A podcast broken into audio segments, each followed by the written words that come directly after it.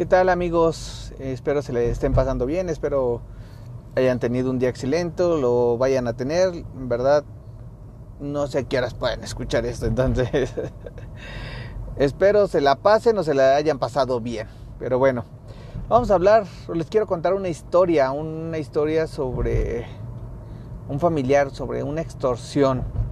Espero les guste, espero les agrade y en verdad no les quiero dar más rollo y sin más preámbulo, acompáñenme a escuchar esta historia.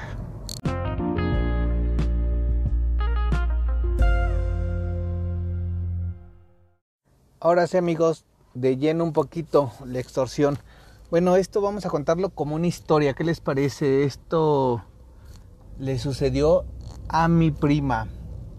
Así es, este y a ver quién se identifica y, qué pudimos hacer para solucionar su problema.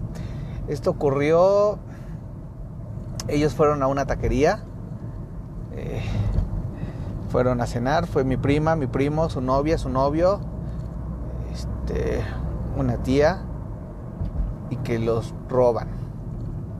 Los robaron. Les iba a decir, los, eh, por lo regular todos dicen asaltaron. La verdad es que no Asaltar está mal dicho, es robar, porque el delito de asalto no existe como tal, es robo. Eso sí es un delito y viene este en el en el Código Penal este, Federal, Código Penal de la Ciudad de México, Código Penal donde van a encontrar el delito de robo. El delito de asaltar como tal viene en el Estado de México pero es totalmente otra cosa. Ajá, es robo. Robo, es el delito es de robo, ese sí viene. Entonces es me robaron, me este no robaron, me robaron. Bueno, ya saben, ¿no? Perdón por estar un poquito ahí conjugando. Pero ok, entonces robaron a, a mis familiares. ¿Y qué creen? Este, en el robo eh, traían una marca celular, creo que la mayoría lo conocen, saben de qué hablo, de un iPhone. Ok, el iPhone saben que se puede bloquear y se puede desde se puede rastrear, se pueden hacer muchas cosas en el iPhone, pero bueno, mis familiares lo empezaron a hacer, alcanzaron a bloquear uno, el otro lo apagaron, lo estaban localizando y bueno, se armó un show. ¿Qué hacen mis familiares? tratan de pedir ayuda a un policía y el policía les dice hay que ir al Ministerio Público a poner una denuncia sobre el, hecho, que es el robo. Obviamente mis familiares no lo quisieron hacer porque por pérdida de tiempo, por pérdida de de tiempo, esa es la verdad, la pérdida de tiempo. Creo que es engorroso estar ahí y a todos les ha chocado eso me hablaron a mí, a su abogado de confianza, o sea, su familiar, ¿no? que me preguntaron, les dije lo mismo, que hay que ir este, al Ministerio Público, obviamente me dicen que no, bueno, entonces hagámoslo vía telefónica. Se, empezó a hacer la denuncia vía telefónica, eh, la hizo mis familiares, yo estaba ahí diciéndoles lo que tenían que decir, sí, no, bueno, se, le va, se puso la denuncia. Pero ¿qué creen? Después de esto dicen, hay que hablar a policía cibernética. Hijo, el tiempo fue para esperar un lapso de una hora para que pudiera contestar la policía cibernética. Después de eso, piden hasta lo que no, en serio, o sea, casi casi acta de nacimiento, comprobante de domicilio. Yo les comenté realmente lo único que te interesa a ti son los datos del equipo para que tú lo puedas rastrear o puedas hacer todo esto. ¿Ok? No necesitamos muchísimos datos, no se tenían a la mano, entonces pues te volvemos a marcar. Ok. Para volverles a marcar otro, otro show. Pero bueno, no me voy a querer desviar tanto de esto. Después de eso, le marcan a, a un familiar. Bueno, más que mar sí, le marcan, no contestan, después le empiezan a mandar mensajes y correos diciendo que en el celular lo pudieron desbloquear y empezaron a ver que habían fotos de mis familiares y que ya nos tenían localizados, bueno, a ellos ya los tenían localizados y empezó ahora la extorsión. Empezó la extorsión, este es extorsión y no era fraude, sí cierto. Empezó la extorsión a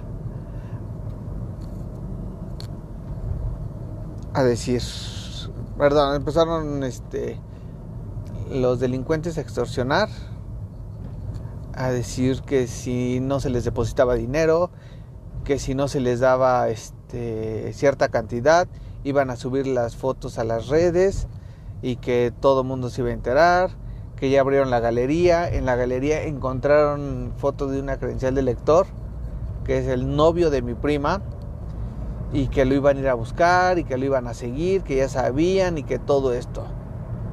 Entonces, obviamente mis familiares se empezaron a espantar. Eh, se tuvo que hablar otra vez a policía cibernética para ver si hacían, ahora sí después de los correos que nos habían mandado, bueno, a mis familiares, hacían caso. Eh, otra vez, pérdida de tiempo como de lapso de una hora o más. No se, no se pudo hacer nada. Policía Cibernética dijo, sí, yo necesito los datos. Entonces, eh, lo que opté es directamente ir al Ministerio Público. En el Ministerio Público se levantó el acta correspondiente contra los oficiales. Se hizo el seguimiento en el lo que es la policía del Estado de México para este, que lo checaran. Hasta ahí había quedado todo esto. Esto fue, se lo estoy creo que resumiendo porque fue en el transcurso de de 9 de la mañana como a 9 de la noche empezó a pasar todo esto. ¿Qué pasó después? Al día siguiente siguieron los mensajes, los mensajes, los mensajes y ahora sí empezaron a mandar las fotografías prohibidas de mis familiares. Hijo, qué coraje, qué coraje, qué impotencia. Obviamente mis familiares, eh, pues te da pena eh, que empiecen a ver eso, que si soy, no soy. Entonces es un poquito ahí chistosa la situación. Ahorita se las platico así, en su momento creo que, que hubieras hecho tú, ¿no? Si tu pack, así le llaman, que hubieras hecho tú si te envían tus fotos de tus partes íntimas. La verdad es que en su momento estuvo, estuvo complicada la situación. Tensa, tensa, muy tensa porque imagínense mi tía viendo esas fotos, las de su novio, todo eso, para poder acabar con esto, pues quería hacer lo que fuera, pero que ya se acabara. Eh, mi primo no quiso seguir con el Ministerio Público porque Obviamente se perdió mucho tiempo, obviamente no hicieron nada, obviamente le dicen, le vamos a dar seguimiento, vamos a buscar. Obviamente no pasó nada. Lo que se optó por hacer, en verdad, fue acudir a la vieja confiable. Responderles el mensaje de texto como es. ¿Saben qué? Hijos de su ya se van y pónganle ustedes las palabras. Vengan y nos damos en la... Y bueno, se les contestó como se tenía que contestar. No quiero decir malas palabras porque realmente volvemos a lo mismo. Este es un podcast nuevo, no sabemos si nos pueden censurar, si puede pasar algo, pero bueno, este se les escribió de todo lo único que hicieron ellos fue poner Eh, sabemos dónde vives, no te sientas el muy chingón, que te vamos a romper tu madre. Fue el último mensaje que escribieron amigos. Con esto a qué voy? Que no se dejen amedrentar por ese tipo de gente. Ese tipo de gente realmente nada más busca ver qué, qué saca.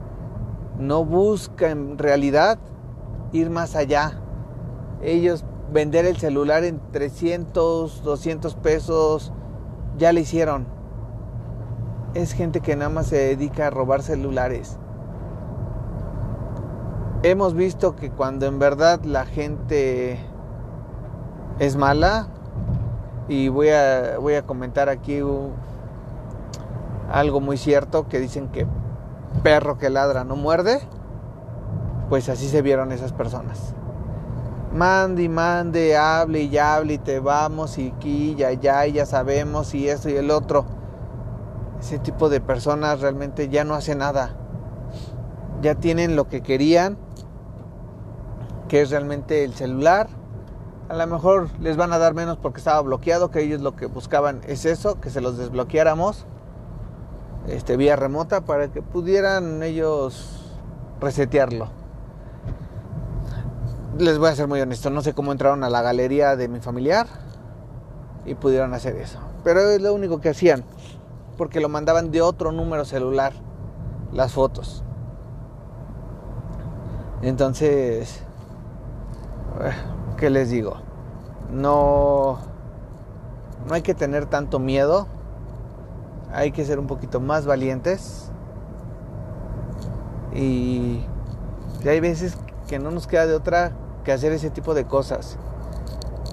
Es muy cierto que dicen que ya no les contestes, ya no, ya no les mandes, bloquealos, denúncialos y todo eso. Sí, la denuncia se hizo, se bloquearon también, seguían.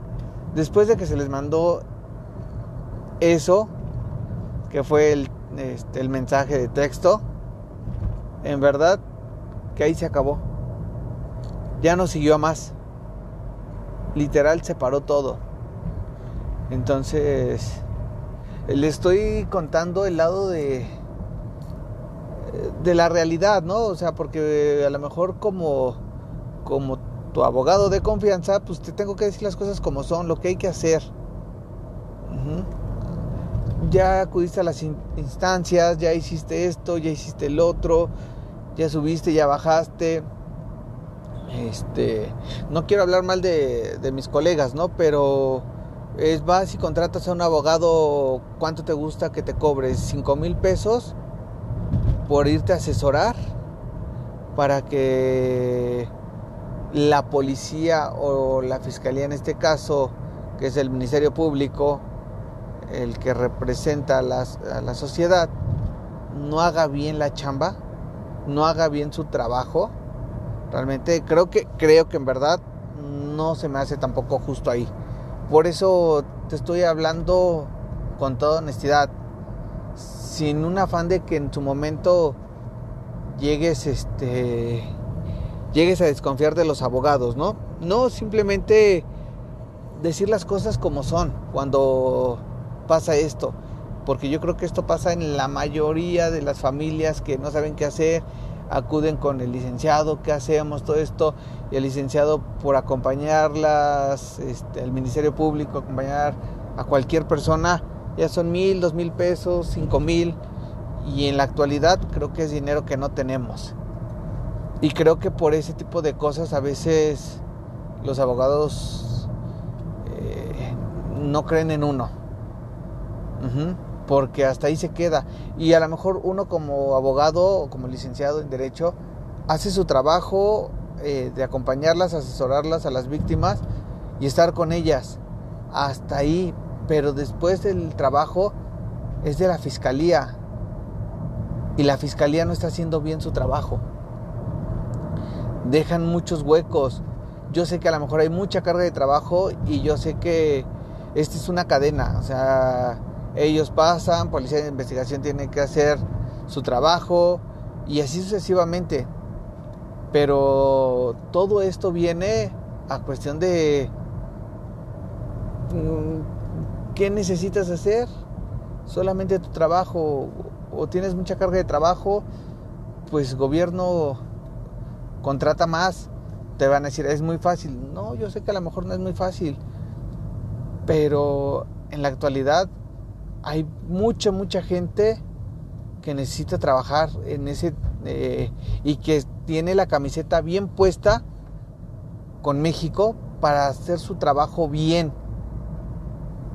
Desgraciadamente cuando uno entra a ese ámbito, entra la corrupción. Y la corrupción viene por los sueldos, que no es un sueldo bien, no es un sueldo que te haga decir que no a la mordida, a la corrupción, a ese tipo de cosas. Pero bueno, eh, nos desviamos un poquito del tema. Entonces, este, les comento que esto sucede en todas partes. Espero les haya agradado esta pequeña plática de qué pasa cuando tienes una extorsión, eh, este tipo de show, qué es lo que sucede, qué puedes hacer. Luego te puse las dos vertientes, ¿no? Hacerlo tú por tu cuenta, sí, el ir con tu abogado y que te acompañe al Ministerio Público. Te los puse en casos familiares porque al final mis familiares se desesperaron por estar tanto tiempo en el Ministerio Público. Entonces es un poquito complicado esta situación. Eh, el Ministerio Público en lo que te da turno, en lo que te toca y todo eso, uff, en verdad que sí.